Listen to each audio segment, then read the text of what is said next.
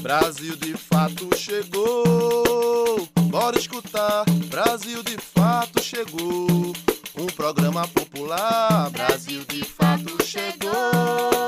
Bora escutar, Brasil de fato chegou. Um programa popular, pra quem é trabalhadora, pra quem é trabalhador, ele traz informação, não é manipulador. Pra quem é trabalhadora, pra quem é trabalhador, ele traz informação, não é manipulador. Olá, você está ouvindo o programa Brasil de Fato Bahia. Eu sou Gabriela Morim e na próxima hora vou trazer para você notícias em uma versão popular da Bahia, do Brasil e do mundo. Ir ao supermercado está ficando cada dia mais caro, né? Também tem aumentado o preço da gasolina, do gás, da energia elétrica. Quem nasceu há mais tempo certamente se lembra sem nenhuma saudade desse mesmo cenário de preços altos e salários baixos nas décadas de 80 e 90. E é sobre a tal inflação que vamos falar agora. Ir ao mercado, pagar as contas de energia, abastecer os veículos tem se tornado uma dor de cabeça para muitos brasileiros. As pesquisas mostram o que o bolso sente. A inflação tem impactado e muito nos salários médios da população. Gustavo Palmeira é economista técnico no escritório regional baiano do Departamento Intersindical de Estatística e Estudos Socioeconômicos, o DIEESE. Ele explica o que é inflação e as causas do seu crescimento. Inflação inflação é o aumento persistente dos preços. Isso resulta em perda de poder aquisitivo da moeda. Para medir a variação dos preços, usa-se os índices de preços, também conhecidos como índices de inflação. Atualmente, a alta dos preços da energia elétrica, onde passou a valer a bandeira da escassez hídrica, os transportes, pelo aumento dos combustíveis, e também tem sido percebido o aumento do grupo de alimentação e bebidas. Ao comparar o mês de agosto de 2020 com o mês de agosto de 2021, o Diese aponta aumento do valor da cesta básica em todas as capitais brasileiras. No relatório mais recente, a instituição aponta que a cesta básica em Salvador custava R$ 485 e 44 centavos em agosto deste ano. Itens básicos como açúcar, café, feijão, leite tiveram aumento no estado da Bahia. Gustavo explica quais os impactos desses aumentos para o povo. O impacto é a perda de bem-estar da população que terá de dispor de mais renda para aquisição destes itens básicos. O problema maior fica com aqueles que já estão com a renda muito comprometida com estes itens, né? E aí eles terão de escolher o que comprar. Levando em conta o custo de vida, o Diese afirma que o valor do salário mínimo do brasileiro em setembro deste ano deveria ser de R$ 5.657,66, valor que é bem distante do atual salário mínimo de R$ 1.100. Diante do cenário apresentado, Gustavo argumenta que a estratégia de substituir alimentos por outros mais baratos é limitada. Há uma parcela da população que já restringiu o consumo a níveis mínimos. Infelizmente, podemos esperar um aumento dos níveis de insegurança alimentar. Ellen Carvalho para o Brasil de Fato Bahia. O relatório final da CPI da Covid foi aprovado esta semana. O texto pede o indiciamento de 77 pessoas, incluindo o presidente Jair Bolsonaro, ministros e ex-ministros do seu governo, servidores públicos e empresários. E nós fomos ouvir a opinião das pessoas sobre o desenrolar dessa CPI. Quem primeiro traz sua opinião é Hugo Dantas, de Salvador. Outro aspecto muito importante é a parte humana, é trazer os familiares de quem perdeu seus entes queridos para dentro da CPI, para dar seu depoimento de quem eram essas pessoas, quais eram os seus sonhos, qual era o seu dia a dia, sua dinâmica, seu trabalho, a relação familiar com a comunidade. Isso é muito importante para trazer, para mostrar que não são só números, não são mais de 600 mil pessoas apenas, são 600 mil pessoas com cada um com história de vida, com sonhos. E por fim, apontar os crimes, indiciar essas pessoas sobretudo o presidente e sua família, que é o principal responsável por isso e precisa ser punido. Temos que levar até o fim para que isso seja alcançado. Olá, meu nome é Ellen, eu sou de Salvador. A CPI da Covid foi uma tragédia comédia, né? Nossos representantes é, não pareciam que estavam para discutir política e a situação que o país estava passando, investigações, mas sim um cerco. É, fora isso, falou óbvio que o governo é genocida, mas não conseguiu demarcar que a população indígena teve um ataque, né, um confronto direto do governo para poder dizimar ela, né? Entrevista Brasil de Fato.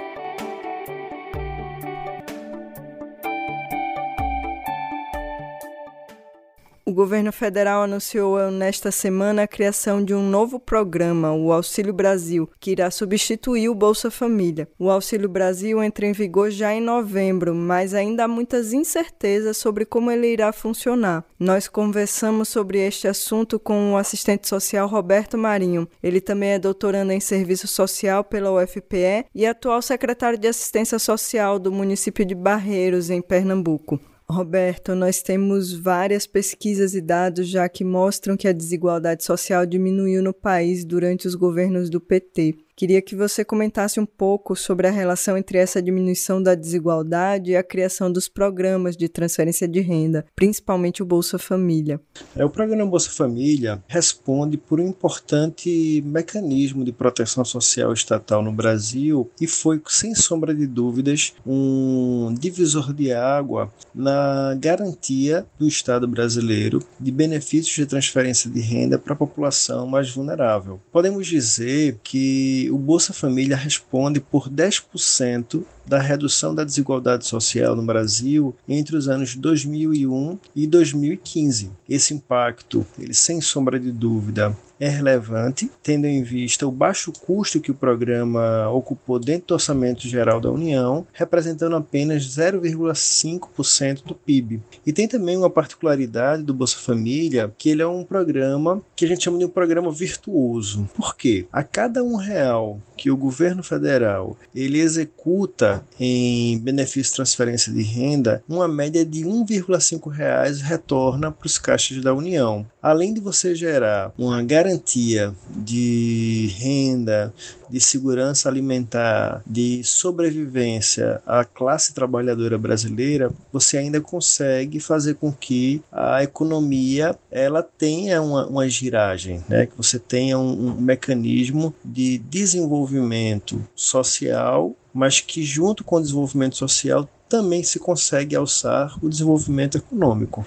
A gente está testemunhando o fim do Bolsa Família este mês. Qual o legado que ele deixa para o país? É importante destacar que o programa Bolsa Família ele foi a primeira experiência latino-americana de transferência de renda que levasse em consideração, além da transferência da garantia pecuniária à população, condicionalidades. Então você disponibiliza, oferta à população uma garantia de transferência de renda, mas junto a isso você promove também a educação como condicionalidade e a saúde como condicionalidade, garantindo um acompanhamento sistemático dessas famílias. Há algumas contradições que acompanharam o Bolsa Família em sua desenvoltura ao longo dos governos do PT, mas sem sombra de dúvida é um programa que deixa muitos legados. Né? Não é à toa que em 2019 nós chegamos à marca de 14,2 milhões de famílias atendidas. Isso significa uma população de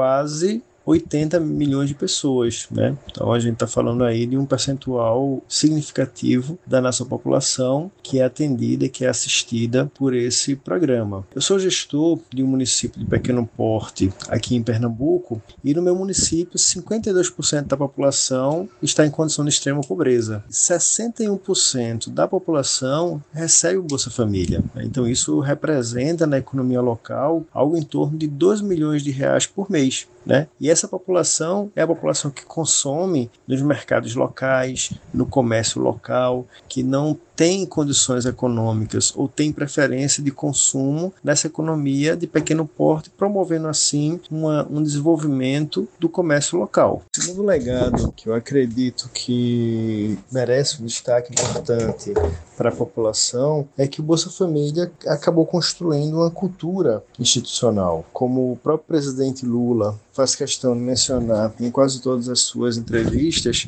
pela primeira vez o pobre se sentiu representado no Orçamento Geral da União. Houve um crescimento importante do financiamento da política de assistência social durante os anos do governo do PT.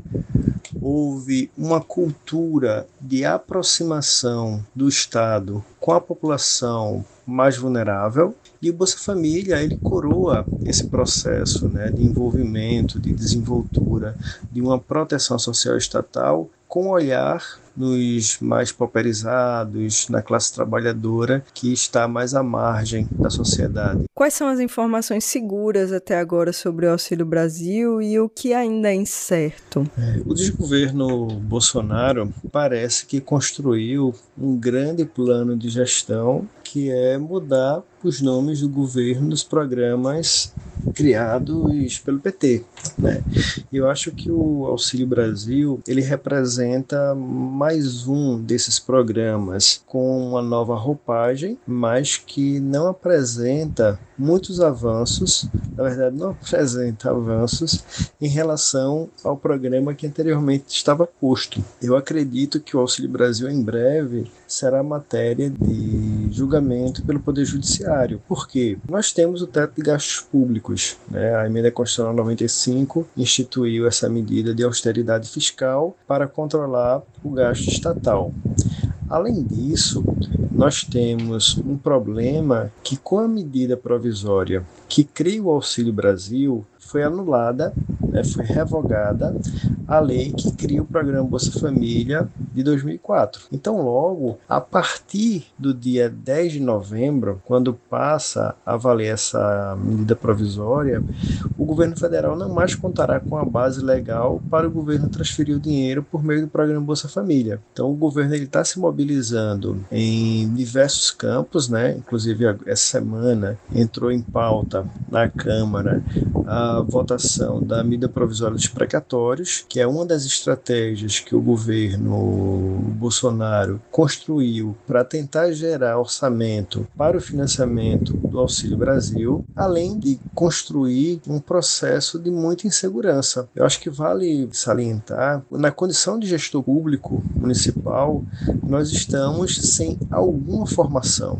E isso também parte e passa pelas esferas estaduais. Os coordenadores estaduais do Cadastro Único, os coordenadores municipais do Cadastro Único e os gestores municipais e estaduais estão sem informações para conduzir o programa Bolsa Família ao Auxílio Brasil. Então, nós estamos numa grande lacuna de incertezas. Sabemos que o Auxílio Brasil vigorará já no mês de novembro. A promessa é que haja um incremento médio de 20% dos auxílios pagos, que poderão chegar a 400 reais, mas não existe nenhuma regra de transição. Então, quem hoje faz parte da base de dados do programa Bolsa Família provavelmente passará a fazer parte da base de dados do Auxílio Brasil. Mas quem da fila de espera existente, que está inscrito, que tem perfil no Bolsa Família, quem deles irá passar para a condição de beneficiário, nós não sabemos. Não sabemos, inclusive, se nesse processo haverá mudanças de alguns critérios que podem, inclusive, retirar alguns usuários do Bolsa Família. Né? Então, acho que o momento é de incerteza, o momento é de insegurança jurídica e o momento é de muita cautela né, para que a população ela não tenha percas em sua condição de vida e nessa proteção social estatal, que é uma conquista feita a muitas mãos, com muita participação da classe trabalhadora. Mas para sintetizar, as informações são precárias, ainda. Elas ainda estão passando pela análise né, da equipe econômica que está esfacelada, a equipe econômica do governo federal, e nós estamos na condição de gestores, de militantes e de operadores da política de assistência social e, portanto, do programa Bolsa Família, no aguardo de informações mais precisas. Mas é, é, não diria que é uma situação para se gerar pânico, mas é uma situação para se gerar cuidado, cautela e organização, que tenhamos força para, diante de retrocessos que eventualmente essa mudança venha gerar, temos força para lutar e para conquistar direitos de forma mais ampla e inclusiva. E quem ficar de fora pode recorrer a alguma instituição ou ao órgão governamental para rever essa situação? Na organização da gestão do programa Bolsa Família, a instituição municipal que atende a população de forma mais próxima, né, que pode fornecer informações mais precisas e mais exatas, na medida em que essas informações chegarem, é a equipe do cadastro único. Né? Eventualmente, a população ela conhece o cadastro cadastro único como o próprio Bolsa Família, mas no cadastro único se opera outras políticas para além da transferência de renda promovida pelo Bolsa Família. Então, o que é que eu recomendo? Havendo alguma divergência, havendo alguma perda, havendo algum problema relacionado à manutenção do benefício nessa virada do Bolsa Família ao Auxílio Brasil, eu recomendo que o cidadão procure o posto do CRAS ou o cadastro único mais próximo de sua casa e procure saber qual critério que foi utilizado para que esse benefício fosse suspenso ou cortado, né? para que não haja retrocesso nesse processo transicional. O Auxílio Brasil vem recebendo críticas por parte do mercado financeiro devido ao seu financiamento. Qual seria a melhor maneira de fazer esse financiamento? Existe uma, uma problemática que é histórica no Brasil, que é a regressividade da tributação. Então, na carga tributária, há um peso mais denso, mais forte, há um ônus maior para a população que tem menor margem financeira. A população mais pobre é acaba pagando proporcionalmente mais impostos. Então isso é um problema que é sistemático, não é só do Auxílio Brasil. Mas o Auxílio Brasil, ele vem num momento muito inoportuno. Não se cria uma nova fonte de despesa financeira no final de um ano de um ciclo orçamentário. Nós estamos terminando um PPA, um plano plurianual. A partir de 2022 haverá um novo plano plurianual que será vigente para os próximos quatro anos. A Lei de Diretrizes orçamentárias e a LOA de 2021 não foi feita prevendo uma mudança nesse programa de transferência de renda, de modo que hoje o orçamento do Auxílio Brasil ele tem um grande teto de vidro. Ele não tem previsão legal, ele não tem orçamento disponível e pior do que orçamento disponível, ele não tem hoje uma previsão financeira. Então há um esforço muito grande para uma recuperação política da popularidade do governo federal, mas que estão pulando várias esferas do debate de uma política de transferência de renda para tentar construir uma maior popularização do governo. Mas um governo que durante todo o tempo que ficou no poder se concentrou em gerar mais desigualdades, em gerar mais pobreza, em gerar mais precarização do trabalho, contribuindo com o avanço da questão social. Então, se a gente fosse, enquanto classe trabalhadora, enquanto base de poder popular, como nós poderíamos construir uma política de transferência de renda mais robusta e com financiamento né, garantido? Sem sombra de dúvidas, precisaríamos transformar o nosso sistema tributário, fazê-lo de um sistema regressivo um sistema progressivo, que as classes que detêm um maior poder financeiro e remuneratório possam pagar um pouco mais de impostos, né? E esse esse imposto ele ser revertido para essa transferência de renda. Então acho que soluções há diversas. Podemos também promover remanejamento. É, estamos num cenário que, mesmo com esse nível de desigualdade e pobreza, esse aumento da precificação de itens básicos da cesta básica, né, o aumento histórico da inflação, de taxas inflacionárias absurdas, nós temos, de outro lado, um orçamento da, geral da União que chega a dedicar 51% de sua totalidade a pagamentos de juros da dívida. Então, isso é absurdo. Nós precisamos tratar o orçamento geral da União a partir dos interesses da população e não do capital financeiro, não do capital portador de juros. Né?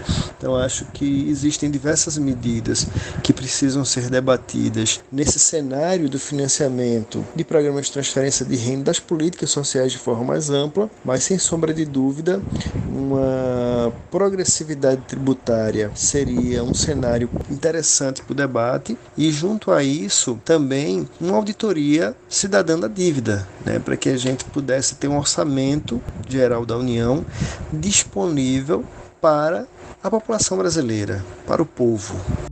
Cultura em Foco.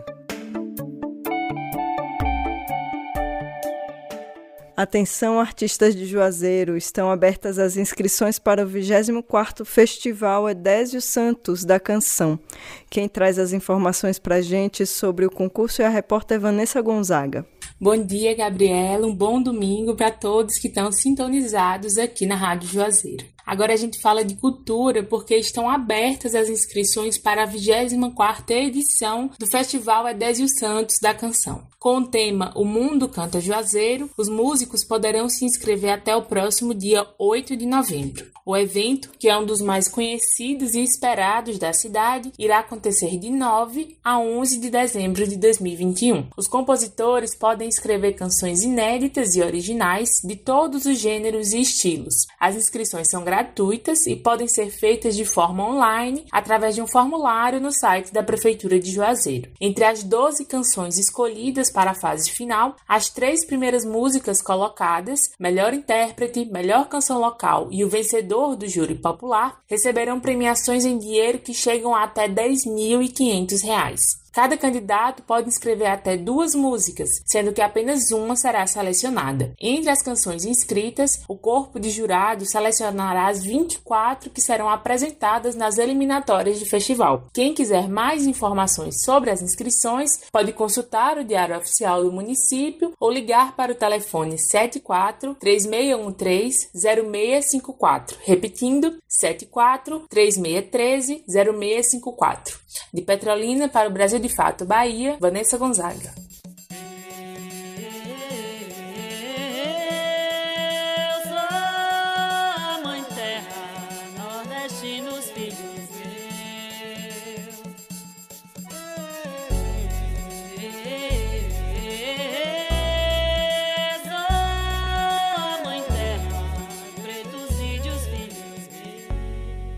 E estão abertas também as inscrições para os cursos técnicos do Instituto Federal Baiano, IFBA, e para as turmas de ensino médio ou ensino médio profissional do SESI. Os cursos são gratuitos e há vagas em várias cidades da Bahia estão abertas as inscrições do processo seletivo para os cursos técnicos no Instituto Federal de Educação, Ciência e Tecnologia da Bahia, o IFBA. As inscrições estarão abertas até o dia 17 de dezembro de 2021. O processo é gratuito e as inscrições devem ser feitas exclusivamente pelo site www.procel.com www.ifba.edu.br. Sem necessidade de provas, o processo seletivo será baseado na análise do histórico escolar ou com notas do Exame Nacional para Certificação de Competência de Jovens e Adultos, o ENSEJA, e o Exame Nacional do Ensino Médio, o ENEM. No campus Juazeiro, os cursos ofertados são de Técnico em Segurança do Trabalho e Técnico em Administração. Esses cursos são ofertados em duas modalidades. A modalidade médio integrada é voltada para estudantes estudantes que estão ingressando no ensino médio. Já a modalidade subsequente é voltada para quem já completou ou está terminando o ensino médio, podendo realizar apenas o curso técnico escolhido. Mais informações sobre a seleção podem ser obtidas no portal.ifba.edu.br, pelo e-mail procel.joa.ifba.edu.br e pelos números de telefone e WhatsApp 74 3621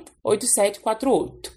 Repetindo, 74 3621 8748. Já para quem deseja cursar o ensino médio, o Serviço Social da Indústria, o SESI da Bahia, está com inscrições abertas para 500 vagas gratuitas de educação para o novo ensino médio em todas as escolas da rede no estado. As inscrições devem ser feitas na www.escolasesba.com.br. As vagas são divididas entre as cidades de Juazeiro, Salvador, Feira de Santana, Ilhéus, Barreiras e Luiz Eduardo Magalhães. Em Salvador e em Feira de de Santana, as vagas são para o ensino médio e a formação técnico-profissional oferecida em parceria com o Senai Bahia. Já nas demais unidades do interior, as vagas são para cursar o ensino médio. As inscrições vão até o dia 17 de novembro, Gabriela. De Petrolina, para o Brasil de Fato Bahia, Vanessa Gonzaga.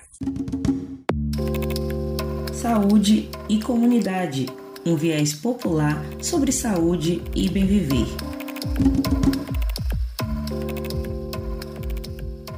O acúmulo de crise sanitária, política e econômica que tem sido vivenciado por nós, brasileiras e brasileiros, tem impactado diretamente na saúde mental da nossa população. O luto pela perda de parentes e amigos, o estado de incerteza e alerta gera sentimentos esperados de tristeza, medo, raiva. Nesse sentido, a gente percebe o quanto a saúde mental da coletividade, de cada um, de cada uma individualmente, está ligada a políticas públicas de promoção de de bem-estar, por exemplo, geração de emprego e renda. A psicóloga Camila Veras nos conta que a maior parte da população dá conta sim de elaborar esse sofrimento psíquico e dá seguimento à vida, mas quando ele se torna persistente é preciso buscar ajuda especializada, quer seja nas unidades básicas de saúde, no CAPES, por exemplo.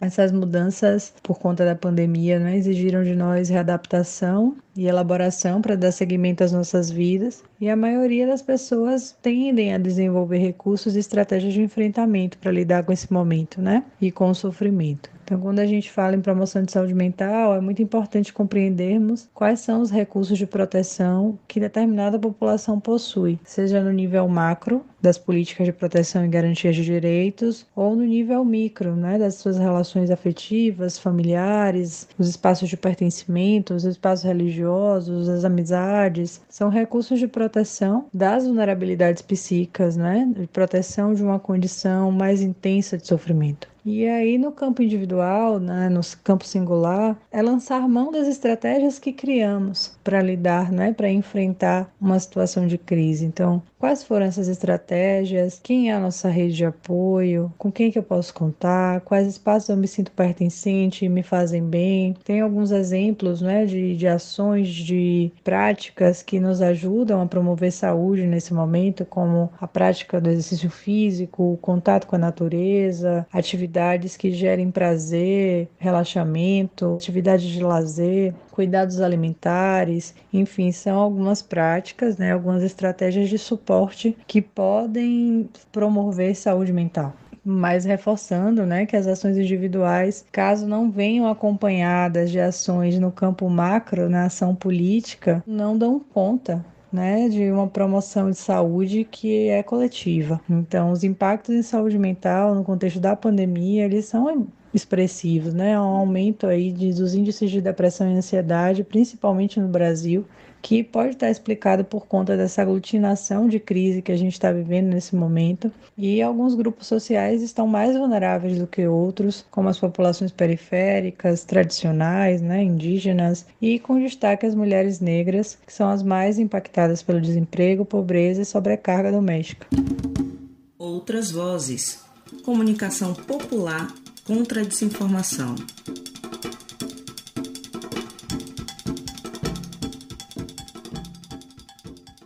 O Outras Vozes de hoje traz para a gente a relação estreita entre soberania alimentar e comunicação. Consegue entender o que a fome no país tem a ver com os meios de comunicação? Não? Então escuta agora o que tem para nos falar Alfredo Portugal, jornalista, integrante do coletivo Intervozes de Comunicação e militante do Movimento dos Pequenos Agricultores.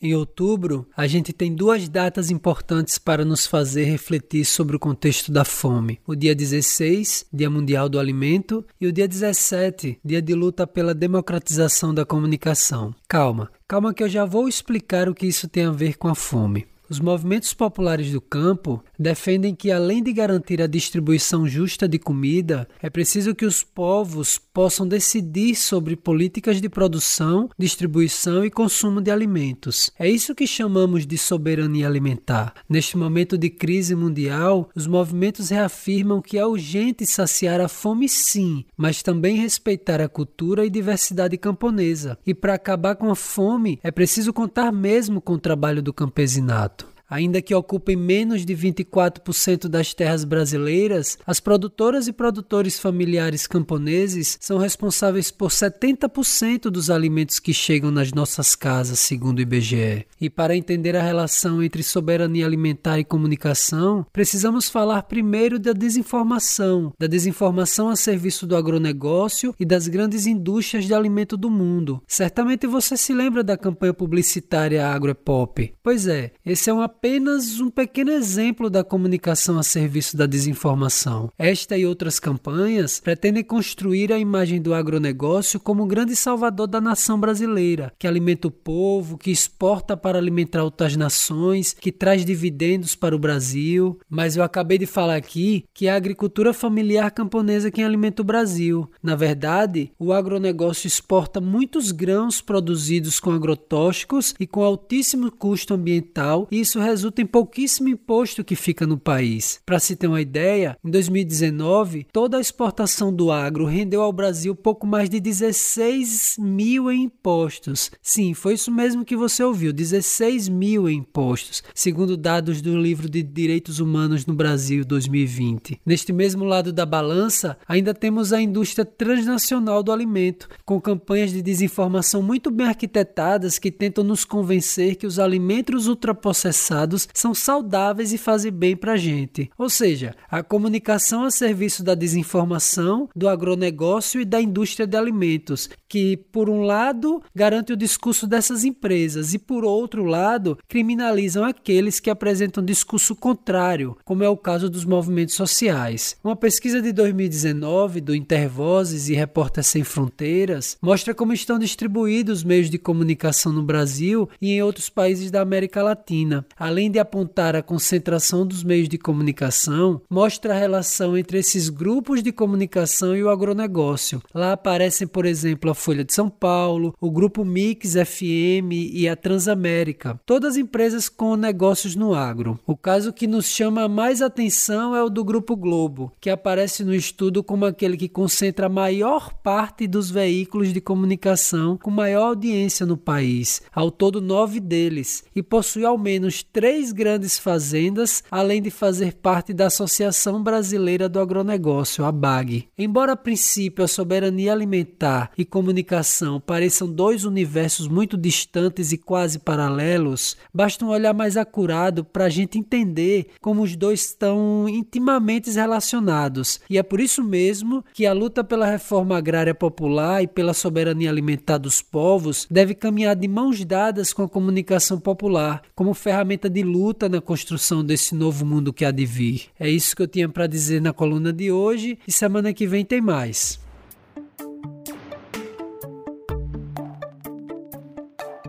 O Nordeste em 20 minutos traz para gente hoje futebol indígena volta às aulas no Ceará, a União Campo e Cidade na luta contra a fome em Recife e ainda uma matéria sobre a campanha Tenho Sede.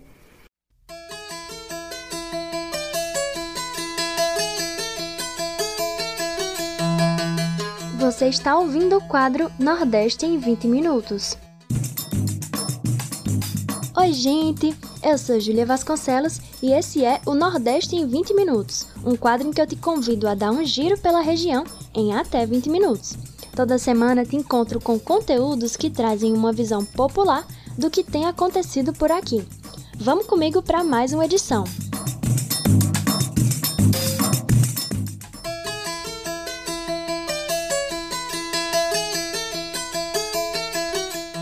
Bora começar o nosso giro pelo Nordeste na Bahia.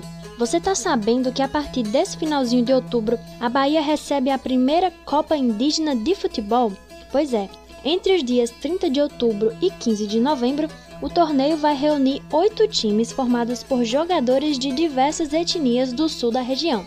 Os times vão entrar em campo para disputar o inédito título e ganhar como prêmio a oportunidade de jogar uma partida amistosa contra a equipe de futebol profissional do Bahia, que está apoiando o evento. A Copa, obviamente, traz o viés esportivo do momento e revela o talento dos jogadores indígenas, mas também toca na importância de dar visibilidade às violações de direitos e os ataques que os povos indígenas têm vivenciado e que têm se intensificado durante o governo atual. Esse ano, especialmente, tem sido marcado por uma das maiores mobilizações indígenas, em protesto contra projetos de lei que inviabilizam a demarcação de terras. O Clube Bahia publicamente demonstra apoio às pautas indígenas e, por isso, em parceria com o Instituto Latino-Americano para a Justiça Coletiva, dá suporte a esse projeto. A final do torneio está marcada para o dia 15 de novembro, na cidade de Tricolor, centro de treinamento do Bahia. O ex-jogador Juninho Pernambucano e o jornalista Bob Fernandes vão comentar a partida. Os jogos vão ser transmitidos ao vivo pelo YouTube.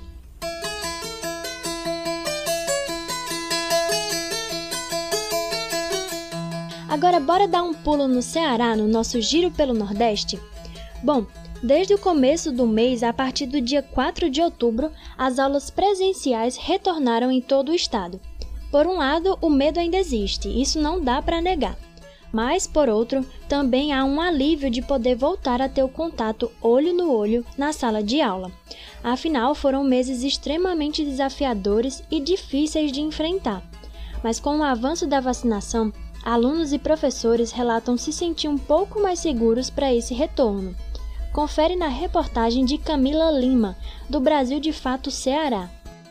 A espera foi longa e Maria Gabriela, estudante do segundo ano do ensino médio em escola pública, não via a hora de poder estar de volta ao ambiente escolar. Após muitos meses no ensino remoto, a expectativa era grande e o dia finalmente chegou. O meu primeiro dia de aula foi bem legal, pelo que, pareça. Mesmo eu apreensiva, eu Gostei muito. Readaptar foi a palavra de ordem para muitos desses estudantes, após tanto tempo tendo a escola dentro de casa. Foi o caso da Marcela Lovatel, também aluna do segundo ano, só que de uma escola particular, que já voltou com quase 100% dos alunos para dentro das salas de aula. Bom, eu acho que o que foi mais difícil para mim foi voltar, como eu falei, para essa rotina que eu tinha antes, anteriormente, porque como eu fiquei dois anos em casa, é, meio que assim acostumou a ter a rotina que eu tava e foi uma mudança muito repentina, porque esse decreto de de voltar 100%, de eu ter que voltar, foi assim, de um sábado para segunda-feira já tá de volta. Atualmente, eu me sinto assim melhor do que, querendo ou não, eu me sentia dentro de casa, porque dentro de casa tinha uma preguiça maior, né? E a ansiedade do retorno presencial foi dividida também com aqueles que batalharam duro do outro lado da tela, os professores. Passaram horas de seus dias se adaptando ao novo modelo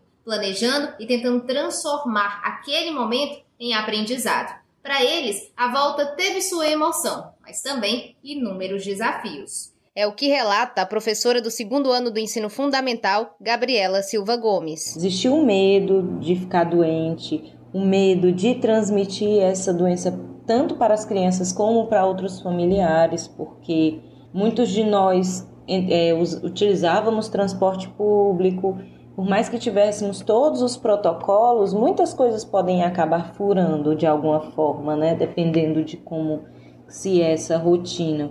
Então, existia todos esses receios, né? A professora de espanhol Natália Cardoso aponta os sentimentos que a acompanharam nesse período. Eu senti uma grande ansiedade também por parte dos alunos para essa volta para o presencial pelas dificuldades que eles tinham, né, no online, e também porque muitos diziam que aprendiam melhor presencialmente, e dos professores também, que já estavam exaustos de estar dentro de casa, preparando aulas. Para Joana Dark de Andrade, professora da rede municipal há mais de 20 anos, o retorno está sendo mais tranquilo do que ela imaginava. Como diz o ditado, que o, o diabo não era tão feio quanto a gente pintava, né? Realmente a gente sentiu muito medo no regresso, mas quando a gente retornou à escola, percebemos que é, as crianças elas estavam elas estavam bem formadas. Nós fizemos uma avaliação diagnóstica com elas e, e percebemos que elas tinham boas informações. Aos poucos, novas formas de convivência acontecem no ambiente escolar presencial, com a esperança de que em breve todos possam enxergar para além dos olhos o sorriso, como diz o professor Jordano Vasconcelo Capibaribe. A gente nota que os alunos ainda estão um pouco reticentes, eles estão ainda degustando com muita cautela, vendo como é que a coisa vai se desenvolver, vendo como tudo vai acontecer, para que realmente talvez eles consigam sentir. Eu acho que um grande marco vai ser, Camila, é quando nós conseguirmos tirar a máscara a nível de coletividade. É quando a gente realmente puder ver o sorriso do outro, é ver ele na plenitude da sua face, é ver, é se enxergar realmente na, no rosto do outro, né? Do Ceará da Rádio Brasil, de fato, Camila Lima. E de acordo com dados divulgados no sábado, 23 de outubro, o Ceará tem o maior percentual de totalmente vacinados contra a Covid-19 do Nordeste, um bom indicativo. Sempre bom lembrar que não dá para descuidar ainda. Vamos continuar mantendo todos os cuidados sanitários para esse retorno. Mas é importante também aproveitar tudo que esse contato mais próximo pode oferecer depois de tanto tempo longe, né? E que daqui para frente só melhore. Depois do Ceará, o giro pelo Nordeste te leva para Pernambuco. Você já ouviu falar do Roçado Solidário? Essa é uma iniciativa do Movimento dos Trabalhadores Rurais Sem Terra, o MST, que convida voluntários para saírem da cidade e irem para o campo para conhecer a produção de alimentos em assentamentos da reforma agrária. É um momento para colocar literalmente a enxada na mão. O objetivo é unir a cidade e o campo contra a fome na região metropolitana do Recife. Quem conta mais sobre essa experiência é Afonso Bezerra, no Momento Agroecológico. Confere!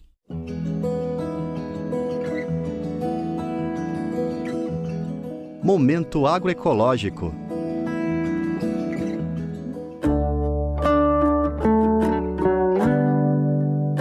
As relações entre o campo e a cidade são mais próximas do que muita gente imagina, principalmente quando as distâncias territoriais são superadas. Aos sábados, pessoas voluntárias costumam viajar do Recife, capital de Pernambuco, até o município de Moreno, na região metropolitana. A experiência começa logo cedo, às seis da manhã, em ponto. Os participantes seguem em direção ao assentamento Che Guevara, do MST. O trajeto dura aproximadamente 30 minutos de ônibus para participar do Roçado Solidário, uma iniciativa que tem convidado pessoas do mundo urbano para conhecer a rotina e a dinâmica de produção em um território ocupado pelos trabalhadores sem terra. Lá, os voluntários conhecem de perto a experiência da agricultura familiar e colaboram com as campanhas de solidariedade. A atividade já acontece desde agosto de 2021, sempre aos sábados. Cada edição tem recebido em média 70 participantes. Eles se dedicam a ouvir relatos de agricultores sobre os cuidados com a terra, orientação de técnicos agrícolas e se empenham em entender como funciona o método de produção, que além de cultivar alimentos saudáveis, cuida da natureza. Por causa do projeto Roçado Solidário, uma parte do assentamento foi separada para plantar os produtos que serão doados para a população em situação de rua e insegurança alimentar, na periferia do Grande Recife. Este foi um dos motivos que aproximou o fotógrafo Anderson Guedes da Silva do projeto. Eu gosto de, de, de, dessa campanha porque não é só distribuir o alimento, você também vê como é que é produzido esse alimento, né? Como é cultivado. E aí isso é importante demais, né? Um olhar parecido com o da funcionária pública Isildinha Maria de Oliveira, que estava participando do Roçado Solidário pela primeira vez. Essa aproximação ela é importante e necessária, né? porque a cidade precisa muito do campo. Né? A agricultura familiar, especialmente, ela tem uma importância gigantesca no equilíbrio da sustentabilidade mesmo, do cuidado com o solo, cuidado com a natureza. Com luvas, roupas adequadas e enxada na mão, voluntários como Anderson e Isildinha mergulham por inteiro na experiência do roçado. Eles plantam, cuidam do solo, manejam materiais no território e preparam um ambiente para a produção que vai chegar. Os convidados já plantaram ao longo dos encontros macaxeira, banana, alface, couve, beterraba e outros alimentos. Dema Félix da Silva, é um dos assentados no Che Guevara. Há 15 anos ele mora e produz na região. Como um bom anfitrião, o agricultor não esconde o entusiasmo ao receber os visitantes e se orgulha bastante de compartilhar todo o conhecimento que adquiriu sobre o cuidado com a terra. Pegar na enxada com a gente aqui, que não, às vezes é, muita gente acha que é fácil, mas não é. É fácil para a gente que vive o dia a dia aqui. Mas para mim é uma satisfação grande, uma tremenda satisfação de estar recebendo esse pessoal lá da cidade e vim aqui botar a mão na massa aqui mesmo e ver como é que a gente produz alimento. Tudo que é produzido no Roçado Solidário segue para os bancos populares de alimentos da campanha Mãos Solidárias no Recife. Ao todo, mais de 16 territórios da periferia da capital pernambucana recebem as doações da campanha. Um deles é Brasília Teimosa, na zona sul da cidade. São doadas frutas, verduras e marmitas com refeições prontas. Os agentes populares, organizados pela campanha, mapeiam as pessoas que estão precisando de alimentos e depois orientam a distribuição dos produtos nas comunidades. Além de comida, também levam informação sobre a pandemia e itens de prevenção ao vírus, como máscaras e álcool. A proposta do Roçado Solidário, segundo Paulo Mansan, da direção estadual do MST em Pernambuco, é unir o campo e a cidade pela perspectiva da solidariedade. O que nós estamos iniciando aqui é uma agrofloresta, então nós vamos produzir uma infinidade é, de alimentos de tipo com uma produtividade muito maior, com a preservação do, do, do meio ambiente, com a preservação do solo. De acordo com o IBGE, cerca de 84 milhões de brasileiros estão em situação de insegurança alimentar. O dado é grave e também independe das condições impostas pela pandemia. No mesmo período, o agronegócio passou o ano de 2020 sem graves sequelas e registrou números favoráveis. A balança comercial do setor bateu recorde com saldo de 75,5 bilhões de dólares. De Recife, da Rádio Brasil de Fato, Afonso Bezerra. Que troca rica, hein, gente? É necessário refletir sobre o caminho que a comida faz até chegar na nossa mesa.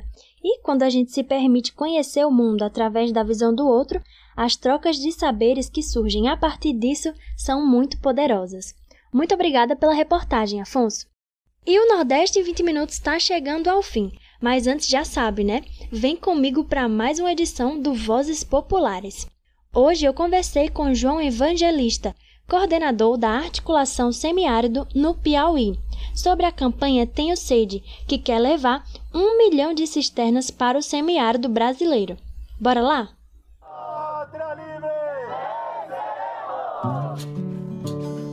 Vozes Populares.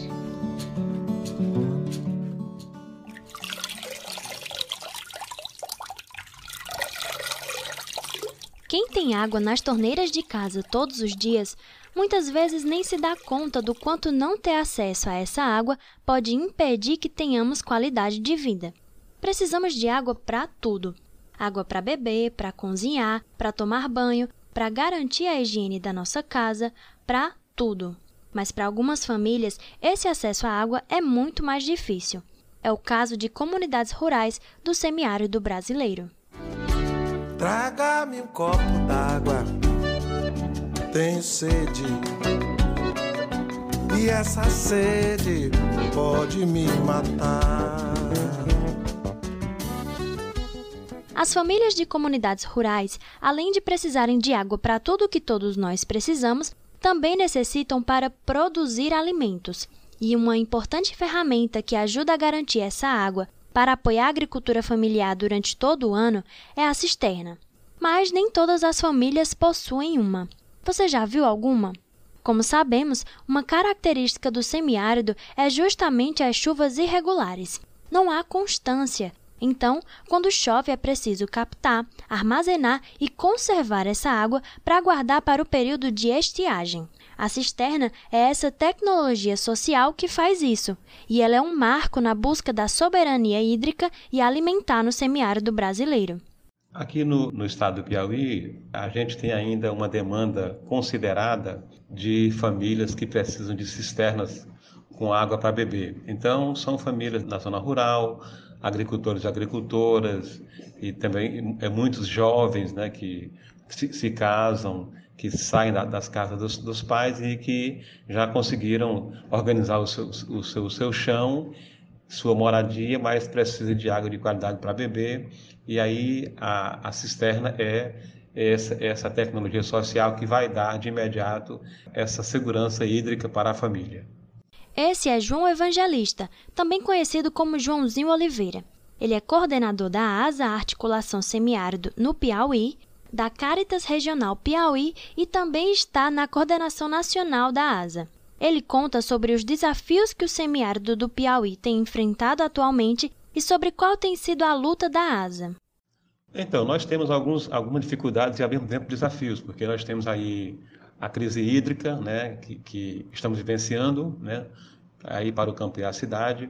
A gente tem os efeitos também das mudanças climáticas, mas a luta da ASA é por, por, por garantir água de qualidade para produção de alimentos. Tem o desafio nessa produção também garantir alimentos saudáveis, é, trabalhando com processos agroecológicos, mas tem também as dificuldades e, e que é um desafio, que é também a, o avanço do, do agronegócio, né, desmatamento, os danos na, natu na, natureza, que estão dificultando ainda mais a condição das famílias para ter água, né, ameaça aos custos de água, e ao mesmo tempo esse desmatamento, o agronegócio, traz também a, o agrotóxico, né, que também vai direto para é, contaminar os, os, lençóis, as águas das comunidades. E um, um, outro agravante que, que surge, que é uma luta grande, é o avanço da mineração no estado do Piauí, principalmente no semiárido. Então, são desafios imensos que, que a ASA, o Fórum Piauiense, tem se dedicado a mobilizar as famílias para poder enfrentar esses problemas. E, finalizando, a dificuldade de captação de recursos da, da esfera federal, porque o governo que está aí, ele tem cortado esses recursos e também tem, é, de certa forma, criminalizado a ação de movimentos sociais e nesse, nesse contexto a ASA mobiliza todos esses movimentos para essas lutas gerais e conjuntas. Quando João fala sobre a dificuldade de captação de recursos da esfera federal, ele se refere a cortes feitos nos programas sociais de convivência com o semiárido, como o Programa de Aquisição de Alimentos e o Programa 1 Milhão de Cisternas. Este último tem sido completamente abandonado pelo governo atual. Implementado em 2003, durante o governo Lula, ele chegou a beneficiar mais de 5 milhões de pessoas. Em 2020, porém, foi o ano que ele recebeu menos investimentos desde sua criação. Foi um corte de cerca de 94% de recursos financeiros. Ao ver as famílias desamparadas pelo governo Bolsonaro e sofrendo os impactos da crise político, social e sanitária do país, a ASA pensou em uma campanha que pudesse arrecadar doações para a construção das cisternas.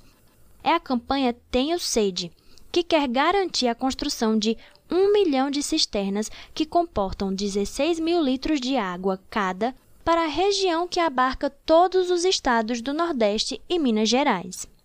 A ASA, nesse momento, com esta campanha, é a, a possibilidade mais, mais segura de arrecadarmos recursos para construir cisternas, uma vez que os programas governamentais com que nós gerimos ao longo desses anos e levamos água de beber para as famílias e água de produção, esses programas foram cortados. Então, hoje a gente tem a asa, toda, toda a sua capacidade de articulação para voltar a garantir a água para as famílias produzir e beber.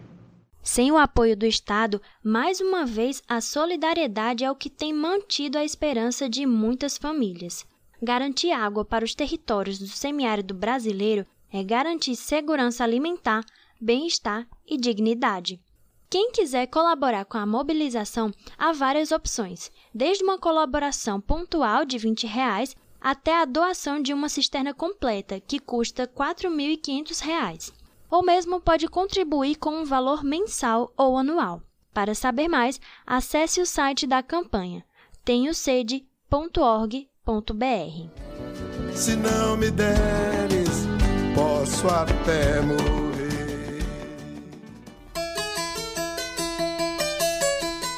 Bom, pessoal, o Nordeste em 20 minutos vai ficando por aqui.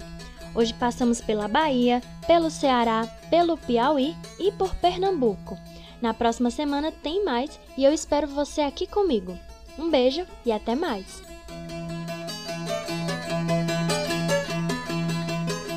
Este quadro é uma realização do Brasil de Fato Pernambuco e conta com apresentação e roteiro de Júlia Vasconcelos, coordenação editorial de Moniz e Ravena e edição de som de Fátima Pereira.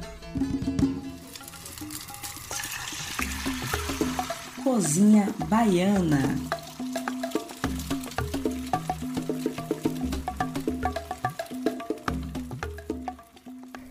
Quem traz a receita de hoje aqui para a nossa cozinha baiana é Débora Martins, chefe de cozinha Pataxó de Alcobaça, no extremo sul da Bahia.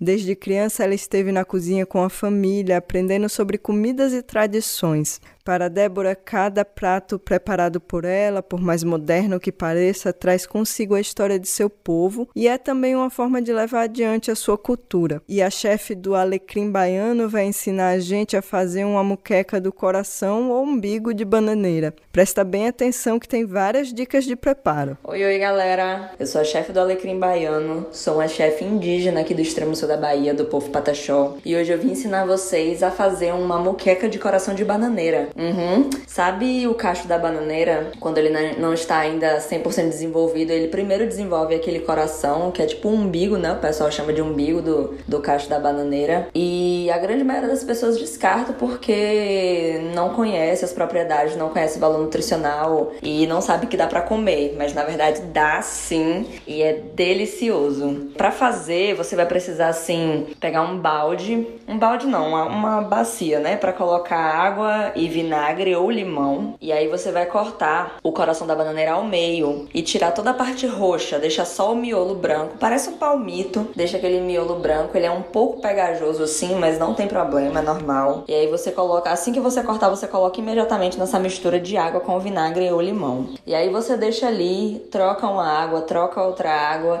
e deixa mais ou menos uma hora ele marinando, né? E isso serve para tirar o amargor. É muito amargo. E aí você vai levar para panela, né? Ele ainda vai continuar muito amargo. Você vai levar para panela e você vai deixar ferventar. Depois que ferver a primeira água, você coa, coloca uma água nova, leva para o fogo de novo e ferve uma segunda vez. Daí você prova. Se ainda tiver amargo, você vai, coloca outra, troca a água, né? E vai para outra fervura. Se não tiver, aí é tranquilo. Quando eu fiz essa muqueca, para mim, duas fervuras bastaram. No final da segunda fervura, ele ainda ficou um pouquinho amargo, mas uma coisa assim bem sutil. E como eu ainda ia cozinhar com o caldo da muqueca, eu preferi não fazer outra fervura, para não ficar muito misgalhado também. Então aí eu reservei, eu coei e reservei. E na mesma panela, né, eu coloquei umas duas colheres de sopa de azeite de dendê, coloquei cebola, pimentão, cheiro verde, né, cebolinha, coentro e sal salsa, tudo picadinho e deixei refogar bem até o dendê esquentar. Daí eu joguei o coração de bananeira e misturei bem, misturei bem, misturei bem. Deixei ali cozinhando um pouco, abaixei um pouco o fogo, abaixa um pouco o fogo, tampa um pouco e aí você vai colocar aproximadamente 300 ml de leite de coco. De preferência fresco, tá, gente? Porque o leite de coco de caixinha ele é um pouco mais concentrado.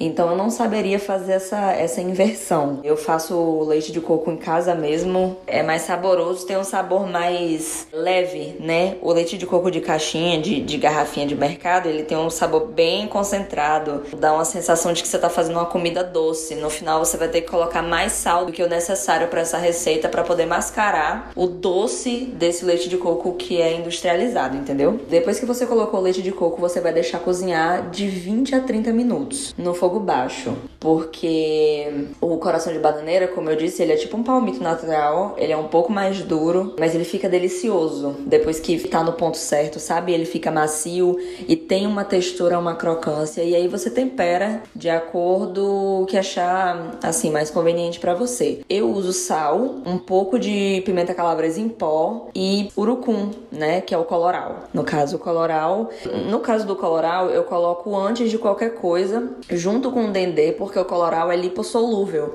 Então, ele precisa diluir primeiro no óleo, que é o azeite de dendê, para depois misturar na comida. Senão ele não vai misturar, ele vai ficar você vai comer e vai parecer que tem areia na sua boca. Então, lembrar disso que é um detalhe muito importante. Colocar junto com o azeite junto com o dendê, enfim, sempre que você for usar o coloral. E tá pronto o sorvetinho. Você pode colocar a banana da terra para cozinhar junto com o molho da muqueca. Coloca quiabo e assim, é um prato vegano, é um prato delicioso que tem muita história, que tem um valor nutricional absurdo. Essa palavra muqueca vem do moquém, que é uma palavra indígena que remete a uma técnica de cozimento que é do sobre a sobre a brasa, né, numa estrutura de madeira assim, uns galhos entrelaçados e em cima desses galhos você coloca o alimento envolto na folha de bananeira ou na folha da patioba e deixa cozinhar, uma cocção lenta. E aí com a chegada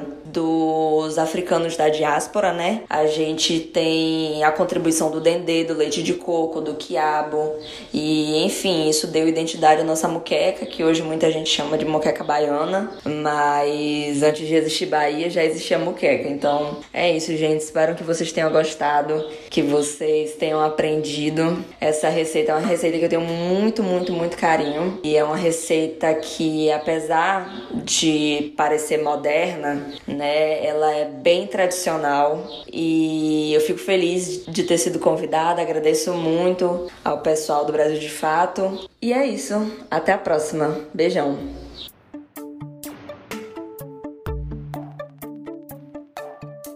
Por hoje ficamos por aqui. Se você quiser entrar em contato conosco, enviar suas sugestões, manda uma mensagem para o WhatsApp 75998439485. Participaram deste programa a Ellen Carvalho na produção e reportagem, Flávia Santos na edição, Jamília Araújo, Júlia Vasconcelos, Gabriela Álvares, Paulo Motorim e Vanessa Gonzaga na reportagem. O colunista Alfredo Portugal eu, Gabriela Morim, na locução e roteiro, e todo o coletivo dos movimentos sindicais e populares que constroem o Brasil de Fato Bahia. Nós ficamos por aqui até o próximo domingo.